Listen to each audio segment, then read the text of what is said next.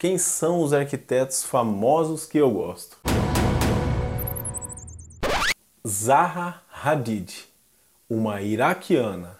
Essa sim é um padrão fantástico de mulher forte. Ela faleceu faz pouco tempo, mas ela deixou um legado muito grande e ela implantou no mundo uma ideia em que você pode produzir o que você quiser na, na arquitetura. E ela fugiu daquelas linhas retas, ela fugiu desse negócio de tradição e ela quebrou paradigmas. A Zaha Hadid é arquiteta, é uma das arquitetas que tem as obras mais famosas no mundo. Ela produziu prédios fantásticos, fantásticos, fantásticos, com formas extremamente orgânicas. E o que me deixa mais interessado na obra da Zaha Hadid é justamente o que? Essa arquiteta, ela produziu, ela criou e lançou até livros de arquitetura sem ter pego nenhum projeto. E ela é muito criativa, então assim ela começa a fazer, a realizar grandes obras de arquitetura com formas extremamente é, orgânicas. Você sabe qual é a parte mais interessante da Zaha? É que ela é muito criativa e ela usava tecnologia ao seu favor.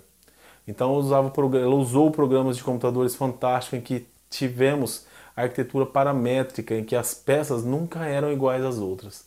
Ela fez várias coisas, aeroportos, estádios, é, residências. A Zaha tem uma infinidade de projetos. Não vou falar aqui da Zaha de um projeto específico dela. Não, acho que vou falar de um projeto específico sim. Vou falar justamente de um museu que fica em Michigan, Museu de Arte Eli e Edith Broad. Eu sempre dou esse exemplo de, de arquitetura da Zaha porque ela criou um prédio, ela criou um prédio e uma universidade, num lugar de passagem, onde as pessoas passavam, tipo uma praça, um lugar aberto, e ela deixou esses caminhos. Ela manteve os caminhos. Então tem um prédio lá, ao mesmo tempo que tem um prédio lá, ela entortou esse prédio e ao mesmo tempo ela manteve os caminhos. E essa é uma forma da Zaha de mostrar a arquitetura, que a arquitetura não é só inserir um prédio lá e falar é assim que eu quero o prédio, não. Ela insere o prédio no meio urbano e ela é, as formas dos edifícios da Zaha são demais, são fantásticas. Espero que vocês gostem, vou mostrar umas fotos para vocês aqui. Então a Zaha é uma das minhas referências. Tanto como pessoa forte, influente na área da arquitetura, ela se tornou uma star architect. Esse arquiteto também é conhecido pela sua ousadia, Christian de Potsdam Park. Esse cara fez coisas muito interessantes. Fez um museu, eu sou muito fã desse projeto dele, que é o Museu Hergé. Hergé, para quem não sabe, é justamente aquele quadrinista, aquele desenhista que fez o Tintim. Não sei se vocês se lembram do desenho que passava na TV Cultura, As Aventuras de Tintim. E esse cara fez o, o Christian de Park criou esse museu Hergé. E cada projeto dele é diferente. Ele não tem, é, ao contrário da Zarra, que você, quando você consegue, você observa um projeto, você imagina que é dela, que ela tem uma certa linearidade, um certo estilo de projeto. Esse cara não. Então cada projeto dele é de uma forma.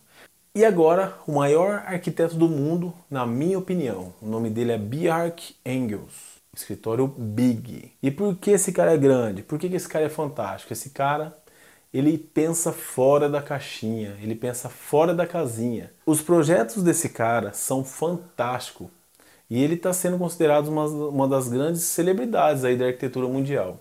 Eu estudo bastante os projetos dele. Eu vou falar um ou dois aqui, mas tem muito mais, né? Ele está famoso agora porque no Netflix ele, ele participou de um, de um documentário chamado Abstract, que é sobre criatividade em várias áreas, e ele foi descrito na área da arquitetura. Esse cara entrou na faculdade de arquitetura para aprender a desenhar.